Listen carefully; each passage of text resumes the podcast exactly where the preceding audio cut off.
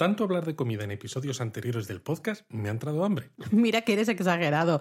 Si hemos hablado también de consejos y de turismo, vamos, principalmente. Se nota que a ti te gusta comer, Luis. Pues era eso. Pero ¿sabes qué es lo que me apetece ahora? Un buen cuenco de ramen con sus fideos, su sopita, la carne. Ay, qué rico. Pues sí, la verdad es que el ramen está muy bueno, pero ¿sabes todo lo que hay que saber acerca del ramen? Seguro que no. Algo me dice que debería quedarme a escuchar este episodio de Japón a fondo, ¿verdad? ¡Y, pero qué listo eres! Eso, eso, quédate, ya verás ya.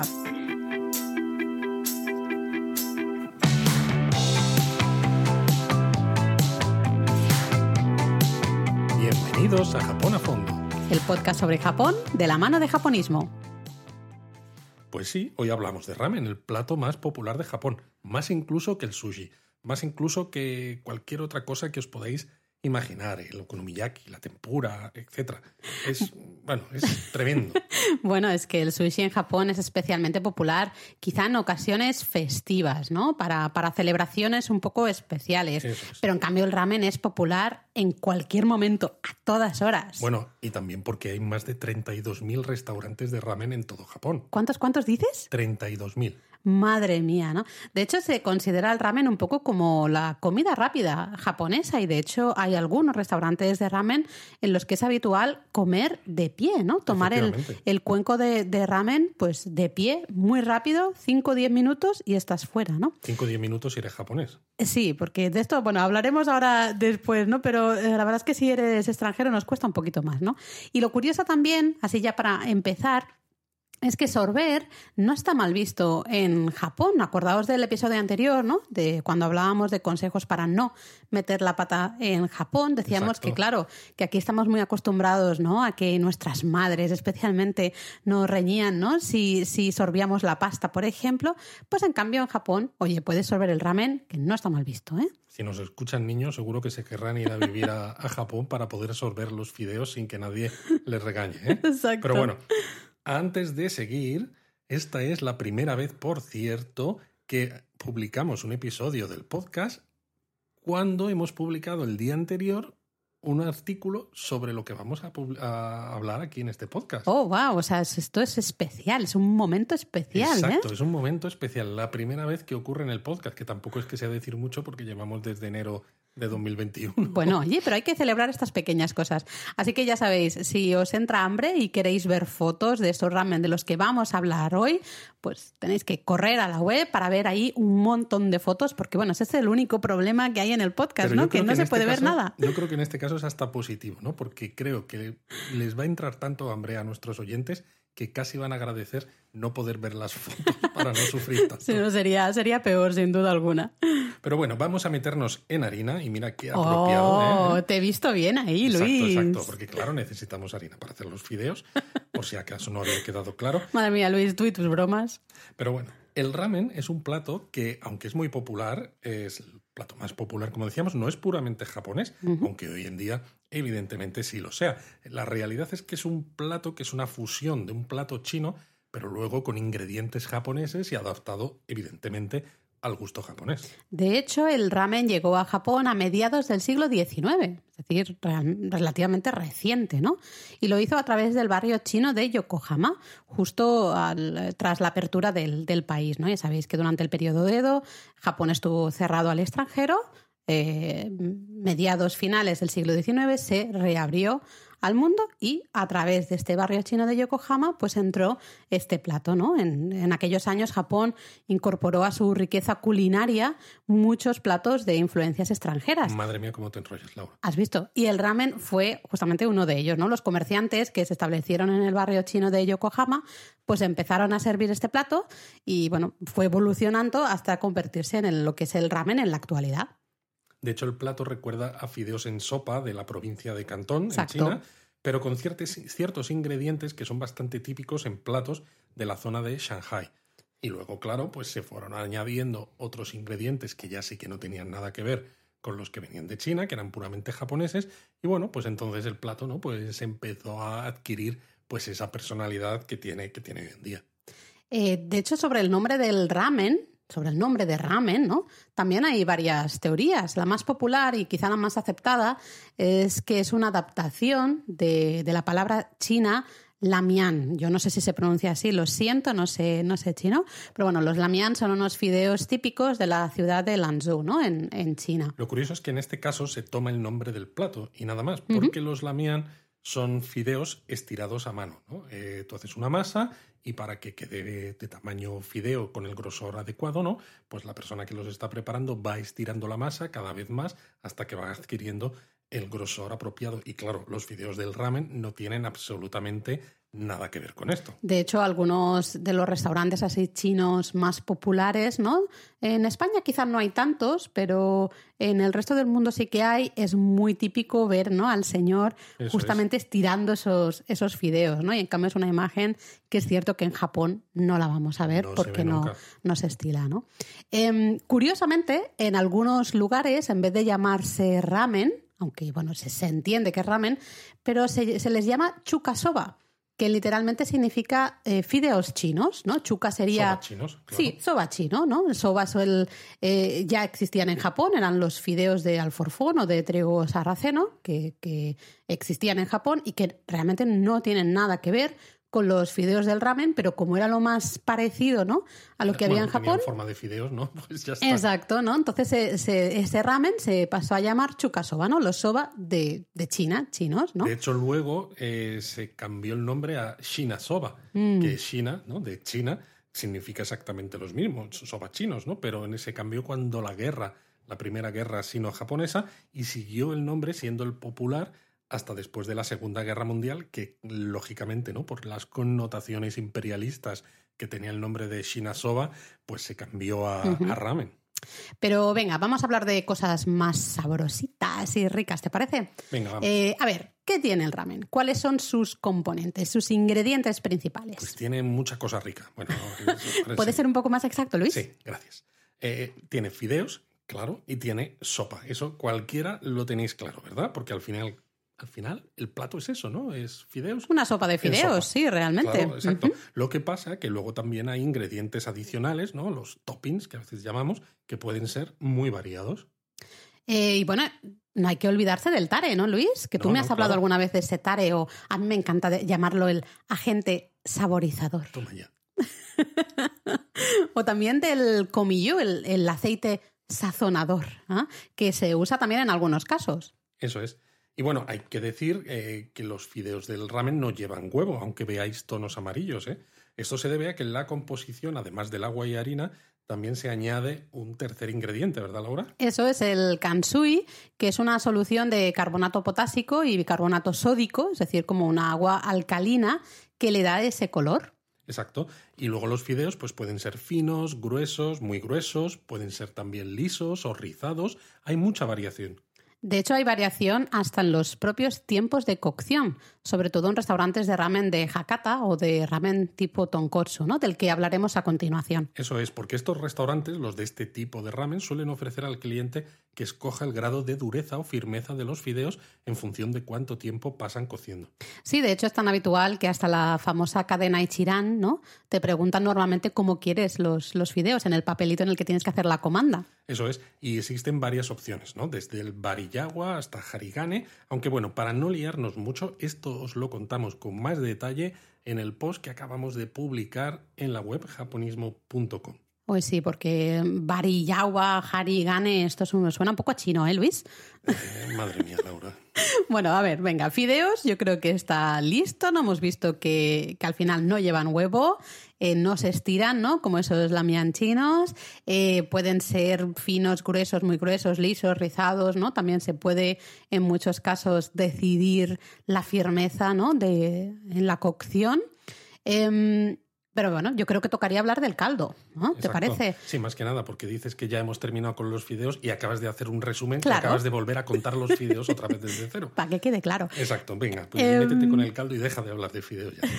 Al final no es tan diferente el ramen de platos de cocido, ¿no? O platos, platos así de cuchara, digamos, que hay similares en muchas otras culturas. Se trata básicamente de echar distintos ingredientes en una olla y dejarlos cocer durante varias horas ah, para pues, sacarles ¿no? todo, todo lo bueno, todo el saborcito que tienen. Eh, pues pueden ser huesos de pollo, huesos de cerdo, distintos tipos de pescado, verduras, copos de bonito seco, un montón de cosas. Exactamente. Y luego, ya hemos hablado de los fideos y del caldo, pues tendríamos los ingredientes o toppings que suelen variar en función del tipo de ramen. No siempre están todos en todos los ramen, pero los más típicos son el chashu, que es un cerdo que se marina y luego se cocina a fuego lento o se cuece o se hornea, porque se puede hacer de diferentes maneras, pero lo, la realidad es que siempre está buenísimo si está bien hecho, claro. A ver, se nota que eres carnívoro, Luis, ¿eh? porque no te puedes olvidar, por favor, del ajitama. Hombre, claro, cómo no. Vamos, una de mis cosas favoritas en el ramen es el ajitsuke tamago, ¿no? El, huevito este que aparece. Madre mía, cuántos conceptos japoneses estamos haciendo aquí, ¿eh? O sea, cuántas palabras japonesas, apuntad, apuntad, y si no, leed el post de la web. Pero bueno, me estabas contando sobre el huevo. El huevito, ¿no? Es un huevo que está cocido lo justo, ¿no? Suelen ser como 5 o 6 minutos em, para que quede, ¿no? El, truco es eh, que quede la, clara, tiene que quedar cuajada, pero la yema tiene que quedar untuosa, ¿no? No excesivamente líquida, no nos podemos pasar, pero justo esa untuosidad maravillosa, eh, cuando se hace así bien cocido con precisión, es que queda deliciosa. Bueno, tú de hecho siempre te fijas en esto, ¿verdad? Muchísimo, soy muy estricta con el huevo del, del, ramen. Es para mí una de las cosas más importantes de un ramen. Si me presentas un ramen con el huevo demasiado cocido, con una yema que está totalmente cocida, me va a gustar. Evidentemente, si el ramen está bueno y no voy a decir nada. Pero es, mm, para mí, los ramen que, que al final siempre, eh, siempre recuerdo, ¿no? Siempre se me quedan en la memoria. ¿Los ramen que siempre recuerdo? Los ramen que siempre recuerdo. Ah, los ramen. Sí, sí, sí. Eh, son aquellos que en el que el huevo no estaba justo, perfecto, con esa untuosidad de, la, de la yema.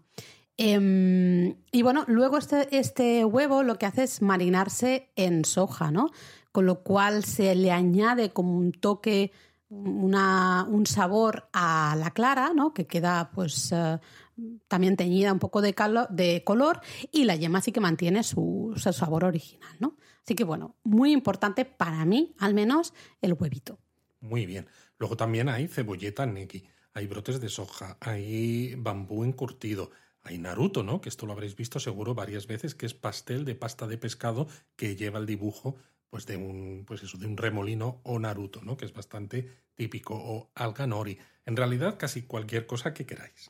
Y bueno, y nos metemos ya en terrenos casi, casi secretos, porque tendríamos que empezar a hablar del tare. ¿No? Uno de, quizá uno de los ingredientes menos conocidos del ramen. Eso es, decíamos al principio, ¿no? Que a Laura le hacía gracia, ¿no? Que es el agente saborizador, que le da ese umami, ¿no? Este quinto sabor y le, le aporta incluso la, la dosis necesaria de sal porque el caldo no, lo lleva. Pero ahora nos metemos con esto porque tiene mucho que ver con los tipos principales de ramen, ¿no?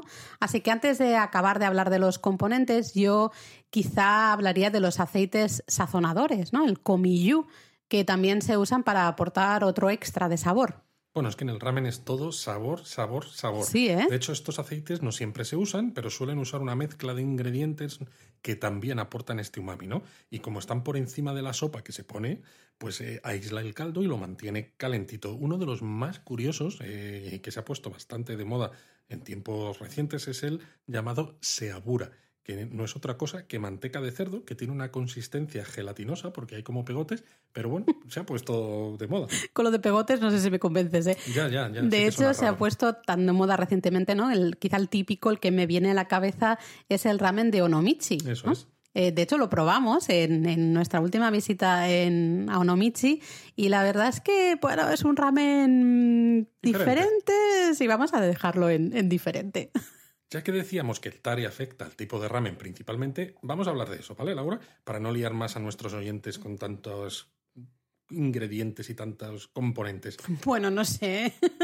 que hablar del tare también es un poco lioso, pero a ver, venga, va. El tare o agente saforizador, a mí me encanta también decirlo, ¿no? El más antiguo de todos los que hay es la sal. Es un tare que permite obtener un caldo claro, que es lo más parecido a los caldos originales que había en el ramen cuando el plato llegó desde China a Japón. Exacto, esto daría lugar al ramen de tipo shio, que justamente significa eso, sal, ¿no? Shio es la palabra japonesa para sal. Eh, no es que se añada sal así sin más ¿no? al, al ramen, sino que es una especie de salsa clara con sal y un gran componente de umami, eh, saca con sardinas pequeñas, secas, ¿no? Y, otras cositas. El siguiente tare sería la salsa de soja, que da origen a otro tipo de ramen muy famoso, que es el soyu ramen, que tiene un color pues más oscuro, evidentemente, porque la salsa de soja no le aporta esta tonalidad al caldo. Estos dos ramen, el ramen de sal, shio, y el de salsa de soja, ¿no? el shoyu, serían lo que los japoneses llaman asari o ramen ligeros, ¿no? Por si escucháis el término alguna vez. Sí, sí, también es posible que lo veáis en alguna carta de restaurantes de ramen, ¿no? cierto. Que si me mencionan asari es que están ofreciendo ramen de caldos ligeros. Pero luego, eh, este es un grupo, como hemos dicho, el otro gran grupo es el koteri, que son los ramen de caldos más espesos o potentes. Uno de los ramen típicos dentro del grupo este es el miso ramen, que usa como tare precisamente pues pasta de miso. El miso ramen es el más reciente de los tres grandes tipos de tare, ¿no? Porque surgió en 1955 en la ciudad de Sapporo, en la isla de Hokkaido. Pero se ha hecho tan popular que actualmente se puede comer por todo Japón. Bueno, en realidad es que el ramen es tan popular porque, bueno, sí. acordaos, ¿no? Hemos dicho al principio que hay 32.000, más de 32.000 restaurantes de ramen por todo el país. Y eso significa que cualquier tipo de ramen que os guste lo vais a poder encontrar en cualquier lugar. Bueno, ya nos queda el otro tipo de ramen, que también es un ramen muy espeso, que es el tonkotsu ramen o ramen de Hakata. este a mí me encanta. Que te gusta más a ti, ¿no? Aquí más que el tare, el secreto está en cocer huesos de cerdo y muchos otros ingredientes durante muchas horas, ¿no? Hasta que sueltan ahí todo el colágeno, tuétano y queda muy espeso y muy potente. Qué bueno. Pero bueno, ya que hemos hablado de los cuatro grandes tipos de ramen, ¿cómo se come el ramen, Laura? Porque algo has dicho al principio. Bueno, en teoría eh, se come sorbiendo los fideos, porque la teoría es que de esta manera entra más aire y se enfrían más rápidamente. Y claro, porque es comida rápida. Exactamente, ¿no? Pero la práctica, especialmente si no eres japonés, pues mira, como puedas. Eh, haz lo que puedas. Exacto, porque por la experiencia ¿no? de muchas veces yendo a Japón y muchas veces comiendo en restaurantes de ramen, cualquier persona que no sea japonesa se va a comer el cuenco de ramen mucho más despacio que cualquier japonés y además Eso seguro. Hay, hay, que tener en cuenta que es casi inevitable a veces llenarte de manchas. Sí, porque hay una técnica para absorber los fideos, que es, claro, los vas acompañando con los palillos para sorber, sí, pero que no se te vayan todos los fideos por ahí locos, ¿no? que no salpique. exactamente, esa es la teoría. Pero en la práctica, a, menos a mí personalmente, me cuesta bastante. Entonces yo siempre tardo bastante en, en comer ramen porque intento ir como muy despacio a la hora de sorber, porque si no es que me pongo perdida y lo pongo todo perdido también. Y al final el caso es que vas despacio y te acabas poniendo perdida igualmente. sí. Bueno, de todas formas, además del ramen, muchos restaurantes sirven otros platillos para acompañar, ¿no? Normalmente algunos encurtidos, que son así como un poco refrescantes, pero lo más frecuente, lo más popular son sin duda alguna las guiosas. Buah, menuda pareja más buena, guiosas y ramen. Y si además lo combinas con una cerveza fresquita, es un trío imbatible. Ya ves, ya ves. Pero digo yo que habrá que empezar a hablar de dónde comer ramen en Japón, ¿no? O cuáles son los mejores ramen de Japón, ¿te parece? Exacto. Y bueno, cuáles son los mejores ramen de Japón eh, no lo decimos nosotros, ¿eh? Mira que llevamos muchos años hablando de Japón y viajando y escribiendo sobre Japón. Podríamos hacer nuestros favoritos, pero es que los mejores de Japón, los mejores ramen, lo dicen los propios japoneses, porque de hecho en la web ya hemos hablado de lo mucho que les gusta hacer listas de tres elementos, ¿no? Los tres mejores X, etc. Sí, sí, en Japón les encanta hacer sus listas de los top tres, ¿no? Ya sean paisajes, paisajes nocturnos, jardines o en este caso tipos de ramen. Y los tres mejores tipos de ramen para los japoneses son, en primer lugar, el ramen de Sapporo, el ramen de Kitakata y el ramen de Hakata. Que son tan populares que lo vais a encontrar por todo Japón, pero, pero, igual os interesa probarlos en sus ciudades de origen, ¿no? Porque así mezcláis un poquito de turismo con turismo gastronómico. Sí, de hecho así pues os lleváis nuestro libro, ¿no? Eso, Japonismo, eso. un delicioso viaje gastronómico por Japón, de la editorial Anaya, y ahí pues oye, tenéis un capítulo dedicado a cada una de estas, de estas grandes capitales del ramen, ¿no? Pero bueno, por ejemplo, vamos a empezar por la primera. venga, Sapporo, pues el, el ramen de Sapporo, evidentemente el mejor lugar donde comerlo es en Sapporo. ¿no? Lo podéis encontrar por todas partes, pero ya que estamos, nos vamos a Sapporo. Y como hemos dicho al comienzo, es un ramen de miso, ¿no? con, con el tare este de miso, ¿vale? Por tanto, es un ramen bastante contundente y creo que es eh, ideal especialmente en invierno, ¿no? Nos te calienta. sí. te calienta mucho por, por dentro y es ideal. De hecho, una, mm, una, un recuerdo que tengo muy bonito es comer este ramen de miso justamente un año que estuvimos en Sapporo en febrero, que Que es estaba el mes nevando. más frío que hay. Exactamente, es el mes más frío. De hecho, se celebra el Festival de la Nieve de Sapporo. Y poder comer ¿no? un tazón de ramen bien calentito de miso, pues es una maravilla. Mientras que haya la nieve a tu alrededor. Exacto, fantástico. Madre mía, sí que experiencia. Bueno, el segundo gran ramen de Japón es el de Kitakata. Que Kitakata es una ciudad pequeñita que está en la región de Tohoku, al norte de, Tokio, y allí hacen un caldo de tipo tonkotsu, es decir, este que se hace con huesos de cerdo, pero más ligero que el que se hace al, al sur de Japón. Y la particularidad es que los fideos son mm, rizados y algo más gruesos que los fideos normales de un tipo tonkotsu. Es curioso además, ¿no? Porque Kitakata tiene unos 150 restaurantes Qué especializados barbaridad, en estamos- ramen para una ciudad tan pequeña. Exacto, porque es una ciudad que no es demasiado No, no, no, grande, no, ¿no? es- Entonces, es 150 bárbaro. restaurantes es una pasada. Claro, pero es que la gente de Kitakata come ramen hasta para desayunar. ¡Oh, o sea, les gusta qué tanto maravilla! que se van a desayunar un cuenco de ramen. Es. Maravilloso. Y una de las especialidades que a mí me encanta personalmente es el chashumen, ¿no? Que es el ramen en el que en lugar de poner dos o tres trocitos de carne por encima está totalmente cubierto de trozos de carne, ¿no? Esta carne que decíamos marinada y luego cocinada, que no se ve ni siquiera ni los fideos, ni el caldo, ni nada. Dices, ¿esto es un ramen de verdad? Pues sí. De hecho, Luis es tan carnívoro que cuando le, le sirvieron ese eh, chashumen, yo creo que empezó a salivar sin ni siquiera empezar a probarlo, comer, ¿eh? Sí, sí, porque claro, era una montaña ahí de carne y claro, te imaginabas los videos debajo. Bueno, en Qué fin. rico, qué rico. Eh, bueno, el tercero, Laura. el tercero sería el ramen de Hakata. Hakata es, ah, bueno, actualmente es un barrio de Fukuoka, era antes una ciudad independiente, pero se, se juntó con la actual ciudad de Fukuoka. Y realmente es un ramen de tipo tonkotsu, ¿no? Es decir, en el que el caldo está hecho principalmente de huesos de cerdo, eh, que se dejan ahí un montón de horas, ¿no? Para, para conseguir ese caldo tan untuoso. Lo que pasa es que no es tan untuoso como el de Kurume, ¿no? Que es, es el origen del ramen de tipo tonkotsu, que está también en Kyushu, ¿no? Pero allí en Kurume sí que es casi blanquecino, ¿no? Y casi como si fuera que te lo tienes que comer casi con cuchillo y tenedor, ¿no? En Hakata todavía... Que si se enfría la cosa se pone Se un poco pone mala. difícil, ¿no? En Hakata no es tan espeso, ¿verdad? Exacto, el de, el de Kurumo es el, el origen, ¿no? Al final del ramen de tonkotsu y el de Hakata pues es una evolución al final y no es tan espesa como, como la de Kurume, ¿no? Pero en realidad con el nombre de Hakata es el con el que más se ha popularizado el ramen de, de tonkotsu. Pero bueno, Laura, a mí me está entrando un hambre que, o sea, yo ahora mismo ya empiezo a no ver del hambre que tengo. Entonces, si eres. quiero comer, es lo que tiene. Si quiero comer ramen fuera de estas tres ciudades, ¿no? De Sapporo, Kitakata o Hakata en Fukuoka, ¿dónde como ramen? ¿Qué hago? ¿Cómo, no sé, cómo lo busco? Bueno, lo tienes muy fácil porque en Japón, como decíamos, hay casi un restaurante en cada esquina, ¿no? Pero también hay sitios donde hay varios restaurantes de ramen bajo un mismo techo, que, oye, pues lo hace mucho más fácil, ¿no? Poder probar distintos tipos de ramen en un mismo sitio. Oh, eso es una maravilla. Y el primero que queremos destacar es el Museo del Ramen de Yokohama. Mira, un sitio muy Eh, interesante. Es un sitio interesante porque tiene una parte, una pequeña parte que sí que funciona como museo, en la que eh, nos explican un poco ¿no? los diferentes ramen que hay en Japón, hay un mapa, etcétera. Pero toda la parte central del museo es una réplica de la Tokio de 1958, ¿m? justo después de la Segunda Guerra Mundial, cuando la ciudad se había recuperado un poco, ¿no?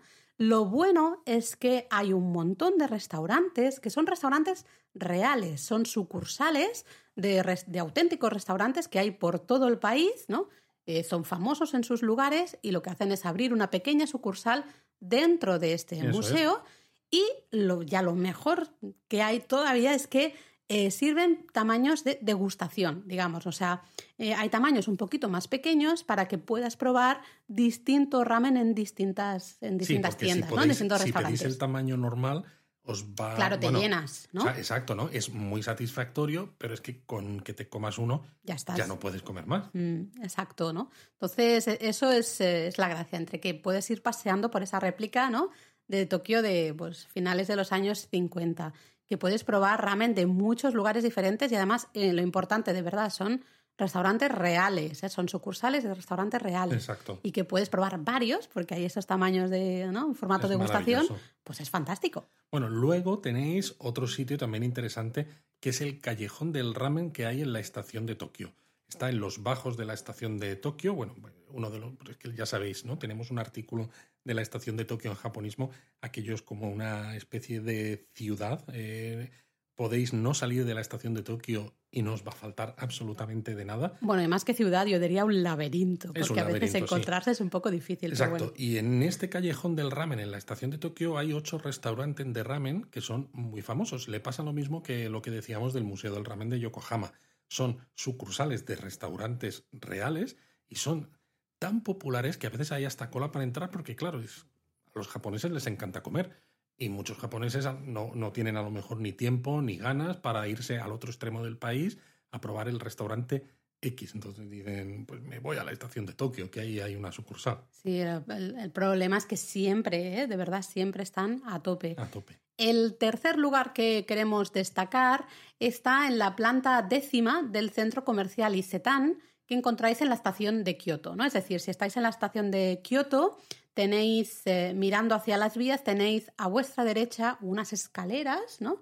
Que van subiendo, pues vais subiendo por esas escaleras hasta la planta número 10 y, y ahí encontráis el Kyoto Ramen Koji o el callejón del ramen de Kioto, ¿no? Es Que- exactamente lo mismo, ¿no? Que todo lo que estamos hablando ahora. Exacto, no deja de ser, pues eso, un complejo con varios restaurantes, todos ellos reales, ¿no? Son sucursales de restaurantes que puedes encontrar por todo el país, desde restaurantes de Sapporo a restaurantes de, de Hakata, ¿no? De, de Fukuoka. Y así, pues bueno, funciona exactamente igual. Todos los restaurantes, como sucede en muchos casos, tienen su maquinita de tickets, ¿no? Tenéis que sacar tu ticket antes de, de entrar en el restaurante y ya dar vuestro ticket con vuestra comanda. Y bueno, ahí nosotros eh, siempre vamos casi peregrinando, diría yo, para tomar el ramen de Kitakata en el restaurante Bannai, que es, diría, uno de nuestros favoritos. Exactamente.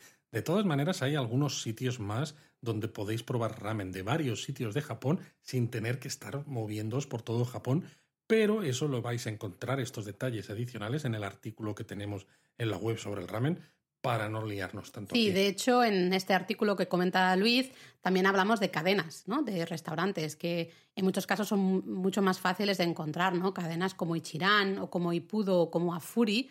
Eh, y además, bueno, te mostramos los kanjis para buscar en japonés en Google Maps. Vamos, que, o sea, si queréis ramen, vais a encontrar buenos sitios de ramen, evidentemente, en esos. ¿Cuántos has dicho? Evidentemente. 32. Más de 32.000. Pues más de 32.000 restaurantes. Pero no te olvides, Laura, de que además en Tokio hay restaurantes de ramen que tienen estrella Michelin. Es verdad, es verdad. En total son tres. ¿eh?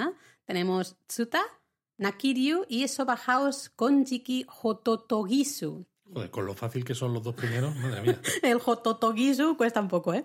Eh, De los cuales nosotros hemos estado en los dos primeros, ¿no? Así que en el próximo viaje, Luis, nos toca ir al tercero. Ya te digo, es que además es una manera muy barata de comer en un restaurante con estrella, ¿no? Porque muchas veces podemos pensar, ay, mira, me gustaría comer en sitios con estrella Michelin. Por la pero- experiencia, Por la ¿no? experiencia. ¿no? A ver, lo- eh, se supone que utilizan ingredientes de mucha calidad, que es verdad, pero claro, es que me va a costar un ojo de la cara, ¿no? Pero en estos restaurantes de ramen, evidentemente los precios son un poquito más elevados, pero no son mucho más caros, o sea, es el precio normal de un cuenco de ramen. Y es que es... bueno, Sí, y destacan por eso, ¿no? Con, con unos ingredientes de altísima calidad, normalmente pues buscados, ¿no? Eh, Las mejores carnes para el shashu o Eso. las mejores verduras. Eh, en fin, ¿no? Todas estas cosas. El único problema es que sí que eh, suele haber esperas muy largas. Yo creo que mínimo una hora de espera vas a tener que hacer. Es que aunque vayas a la hora de abrir, ya hay gente que ha llegado una hora o una hora y media antes y ya están en la calle haciendo cola, ¿no? Entonces, de todas maneras, es hay que ir un poco con paciencia. Porque esto no es algo que pase solo en los restaurantes de ramen con estrella Michelin. Porque algunos restaurantes de ramen que son muy populares, a veces también, sin tener estrella Michelin ni nada, también pueden tener una hora de cola. Totalmente. O sea, que lo que os recomendamos es que cuando vayáis a comer ramen, os arméis de paciencia si queréis probar alguno de los restaurantes top. Sí, especialmente. Y ir tempranito, ¿no? Yo creo, o justo a la, casi a la hora del cierre, aunque en algunos casos eso puede ser un poco peligroso. con ir tempranito es casi estar a las 11 de la mañana para hacer algo de cola, porque a veces suelen abrir sobre las 12, ¿no? Y entonces mm, así, eso es. para cuando abren, entráis en el primer turno y ala. Sí, sobre todo, bueno, paciencia, porque al final luego compensa la espera, ¿eh? Qué rico. bueno, hasta el momento entonces os hemos hablado de cuatro tipos de ramen en función del caldo y el tare que llevan, ¿vale? Recordad, el shio de sal, shoyu de soja, miso, evidentemente con miso, y el tonkotsu que se hace con huesos de cerdo. Pero la realidad es que las variedades de ramen son virtualmente infinitas. Sí, a, veces yo creo que no se, no se tiene en cuenta esto, ¿no? No se suele pensar porque se ve como un plato tradicional, ¿no? Y uno casi como de abuelos. Y, y quizá mucha gente no piensa que una sopa de fideos pueda ser al final tan variada como es el ramen, que es muy, muy, muy, bueno, es que, muy variado. pensad, claro, entre los tipos de caldo ¿no? que hemos dicho, los tipos de tare. Imaginad, empezad a mezclar esos y ya os salen un montón de variedades. Si luego empezáis a hablar de los toppings, ¿no? Y dices, pues este le ponemos la carne, a este le ponemos soja, a este carne y soja, a este pues le vamos a poner el Naruto Maki y tal. Más luego diferentes tipos de fideos, ¿no? Más gruesos, más finos, rizados, lisos, con diferentes tiempos de cocción. Lo mezcláis todo y es que te salen infinitas variedades. Bueno, de hecho así pasa que hay más de 30 variedades regionales, ¿no? Que tienen ciertas características comunes, pero la realidad es que cada chef, ¿no? Cada cocinero hace un poco lo que le da la gana. Básicamente sí. De hecho, algunas de estas variedades regionales son de tipo shio, otras son de tipo shoyu, otras son de tipo tonkotsu. Existen incluso algunas variedades que mezclan caldos de tipo tonkotsu, de los de huesos de cerdo, pero luego le añaden salsa de soja, con lo cual serían los tonkotsu soyu. Y bueno, y claro, eh, hay algunos que utilizan huesos de pollo, otros huesos de cerdo, otros huesos de cerdo y pollo, otros le añaden huesos de pescado. Eh, bueno, es que te vuelves, bueno, loco. Yo creo que lo mejor es que vayáis a la web, porque en el, en el post que os comentábamos antes, ahí hablamos de, las, eh, de todas estas variedades, ¿no?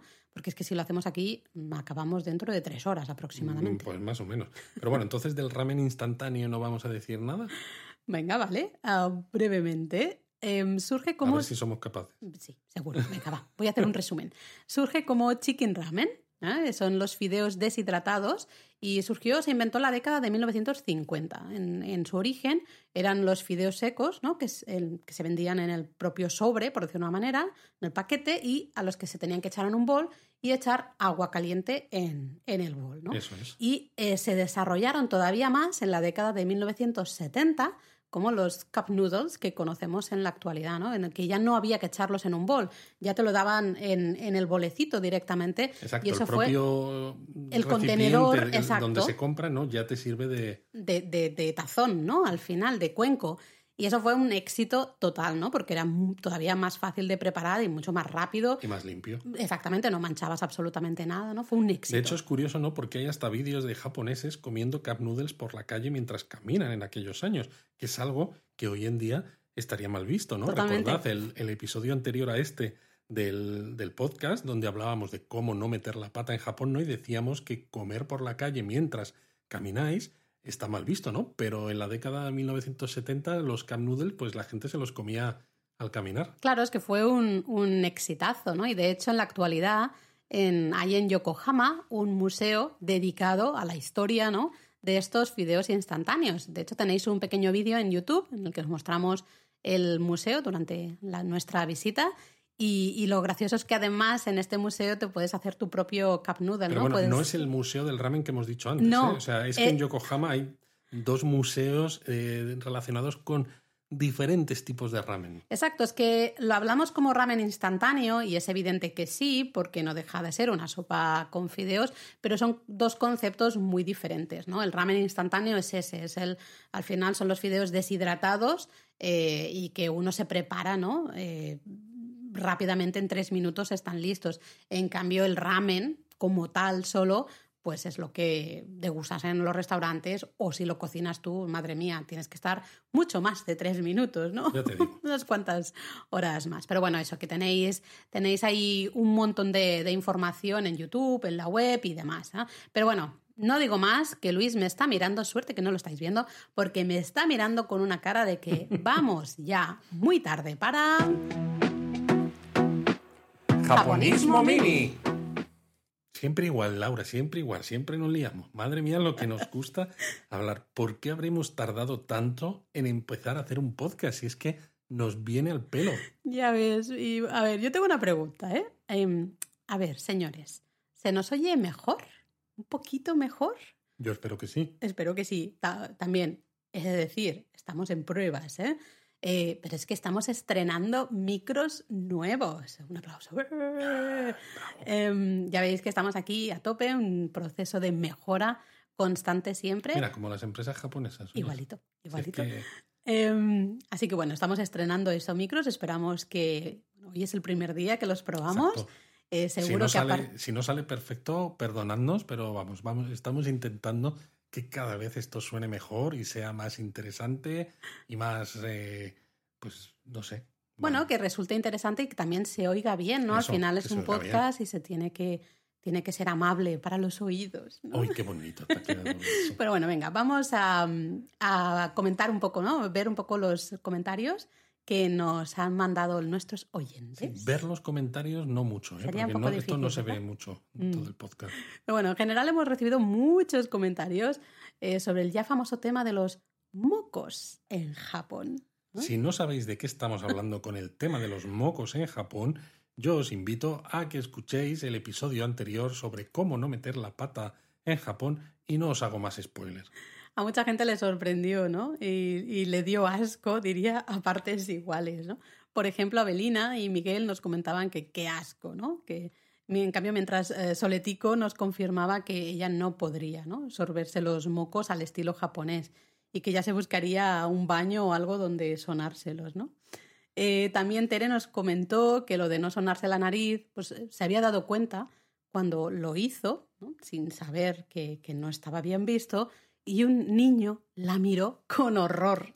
Madre mía. De Es todas que me- me maneras, imagino no la- sé, la o sea, estampa. ya, ya te lo dije en el episodio anterior, Laura. O sea, no sé qué ganas, o sea, o qué pasa, que es hablar del tema de mocos y te pones a liarte a hablar del tema como si fuera eh, casi lo único de lo que se puede hablar. Y encima en este episodio que hemos hablado de ramen, que es algo de comida, y ahora me estás hablando de mocos. O sea, yo estoy, me estoy no, volviendo yo, loco. yo estoy solo compartiendo contigo los comentarios de nuestros Claro, oyentes. claro. Bueno, pues mira, yo voy a compartir otro que no tiene que ver necesariamente con los mocos, que es de El Chiquillo, eh, que nos ha comentado que el podcast le había parecido muy interesante, el episodio anterior, y muy divertido, y que de hecho de algunas cosas no tenía ni idea. ah, qué bien, eso está muy bien. Claro, intentamos que, aparte de entretenido, no, pues daros información que os sirva para la próxima vez que viajéis a Japón.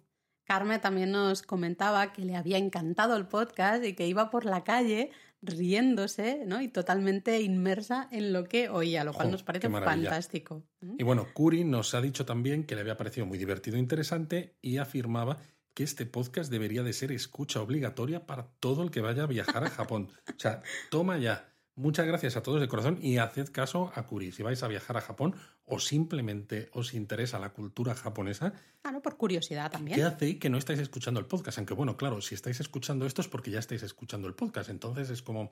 hmm, Vale, Luis. Eh, bueno, ya sabéis que podéis mandarnos vuestros comentarios, preguntas, dudas y lo que queráis a través del email, en la sección de comentarios de vuestro reproductor de podcast, a través de Discord, vamos, como queráis, que estaremos siempre encantados de leer. Efectivamente, porque nosotros vamos seleccionando los temas eh, para que, bueno, pues que vaya viendo un montón de aspectos que os sirvan a la hora de planificar ese viaje a Japón, pero también lo que queremos es responder a las dudas que tenéis y a las necesidades de contenido que Oy, podéis oy, necesitar oy. sobre un país tan fascinante como Japón. Bueno, cuando te pones así de, no sé, de serio, oye, muy bien, ¿eh, Luis? Perfecto. Muy bien, muy bien. Y bueno, ya para acabar, tenemos que hablar de las palabras japonesas, ¿no? Siempre os traemos en Japonismo Mini una o unas palabras japonesas eh, y como no podía ser en este caso, pues tienen que ver con el ramen y con la comida. Recordad que todas estas palabras que os estamos enseñando tienen que ver con los temas que tratamos en cada episodio, ¿no? Pero sobre todo son expresiones populares que seguramente escucharéis o hasta uséis en vuestro viaje por Japón.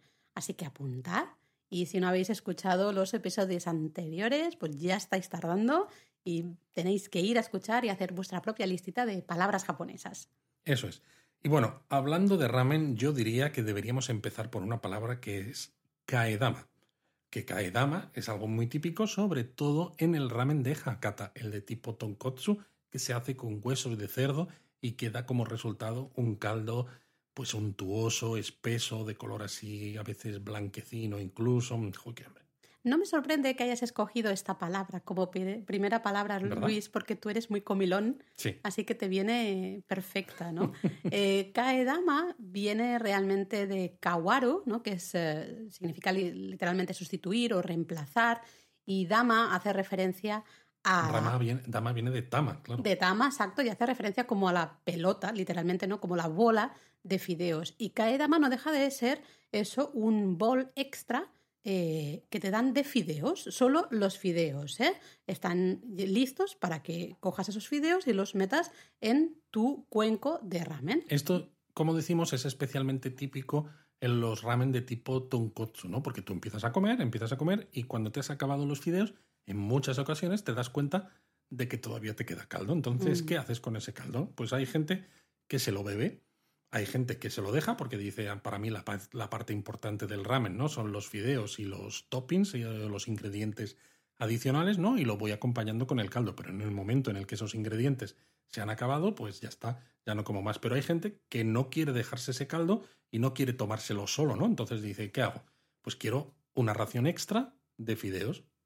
El problema es que en muchas ocasiones, eh, como muchos restaurantes de ramen, tienes que comprar los tickets antes de sentarte, ¿no? En, en el local y lo que da son los tickets de comida, pues claro, tienes que decidir antes si vas a querer Kaedama o no y comprar el ticket de Kaedama, ¿no? Por ejemplo, en la famosa cadena Ichiran eh, es así, ¿no? Y suceden muchas otras.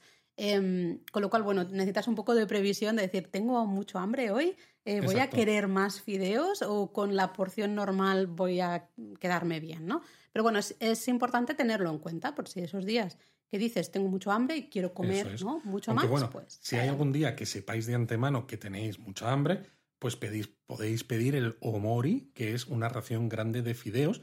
No siempre está disponible en todos los restaurantes, pero en algunos sí, y si lo mm. veis, significa eso, significa que la ración de fideos que acompaña al cuenco de ramen es grande, más grande de lo normal. Entonces es ideal cuando sabes que vas con un hambre que te mueres, ¿no? Y dices, yo no quiero esperar a decidir si pido kaedama o no, me pido el ramen con ración grande de fideos. El problema de, de esto es que como normalmente nosotros los extranjeros nos cuesta comer el ramen tan rápido, puede ser que tardes más de lo normal en comerte todos esos fideos y que los últimos fideos pues ya se han hecho demasiado, ¿no? Se quedan un poco demasiado blandengues, por decirlo de una manera, en el caldo. Sí, yo recomendaría Lo bueno del kaedama es que, claro... Que pidáis kaedama si existe más que el omori. Porque se mantienen un poco más firmes o en la firmeza que tú has eh, escogido, ¿no? Em, claro, más tiempo, porque no están tanto tiempo flotando, digamos, en, el, en el, caldo del, ramen. ¿no? Eso es. Em, bueno, y luego hemos seleccionado palabras que no solo os van a servir para hablar del ramen, sino al final para cualquier situación en la que estéis comiendo, ¿no? ya sea en restaurantes, en puestos de comida callejera, en los festivales japoneses o bueno, donde sea, ¿no? ya que son formas de decir que lo que estáis comiendo está rico, rico. Y delicioso. Y la palabra para decir que algo está rico y delicioso en japonés es oishi, con doble i al final. O sea, sería algo así como oishi Hoy sí. bueno, hay que alargar un poco la I al final, ¿no? Pero tampoco haciendo el idiota como nosotros ahora. Oye, un respeto. Hoy sí. Mm. Eh, exacto, este, esta palabra es la más estándar y la más neutra. La podéis usar en cualquier momento, en cualquier situación. y es correcta, ¿no? Eso Luego existe otra versión un poquito más informal, eh, que antes era eh, es muy usada entre los hombres, ahora actualmente yo creo que también entre hombres y mujeres por igual, que sería umai. ¿no? Eh, Pero significa lo mismo. significa exactamente lo mismo. Entonces tenemos oishi, que es estándar, neutra, formal, informal a la vez, es decir, no tiene O sea, que si ningún veis, problema. si os encontráis con un japonés y os pregunta que, que si está rico lo que estáis comiendo, le decís oishi y, Y quedáis perfecto. estupendamente. Eso es, si estáis, por ejemplo, con un grupo de amigos o habéis conocido un grupo de japoneses en, en la izakaya, ¿no? Y hay un ambiente un poco más informal y queréis quedar súper bien, pues podéis decir justamente umai. Y ya el extra de, de- de informalidad y de, wow, esta persona sabe, la, si cambiáis la i por una e, es decir, ume. Y, la alargáis un poquito. más, Exacto, la haces un poquito más larga, Entonces, ¿no? ¿cómo estaba ese cuenco de ramen, Laura? Ume. Habéis visto, ¿no? ¿Eh? Ya no solo la alargáis, sino que hacéis así el sonido como más profundo. Y Más entonces ya queda como japonés a tope. Total. Bueno, esperamos que hayáis escuchado este episodio de Japón a fondo con el estómago lleno. Quizás deberíamos haberlo dicho al principio, ahora que lo pienso, pero mira, ya, ya es tarde. Así que esperamos que hayáis disfrutado tanto como nosotros y nosotros nos vamos a comer un cuenco de ramen, pero ya mismo, Pero ya, ¿eh? ya mismo. Y a vosotros, bueno, nos escuchamos en dos semanas con otro tema para ir conociendo Japón a fondo. Ahí te he visto bien mencionando el nombre del podcast, Laura. ¿Has visto? Mátane. Mátane.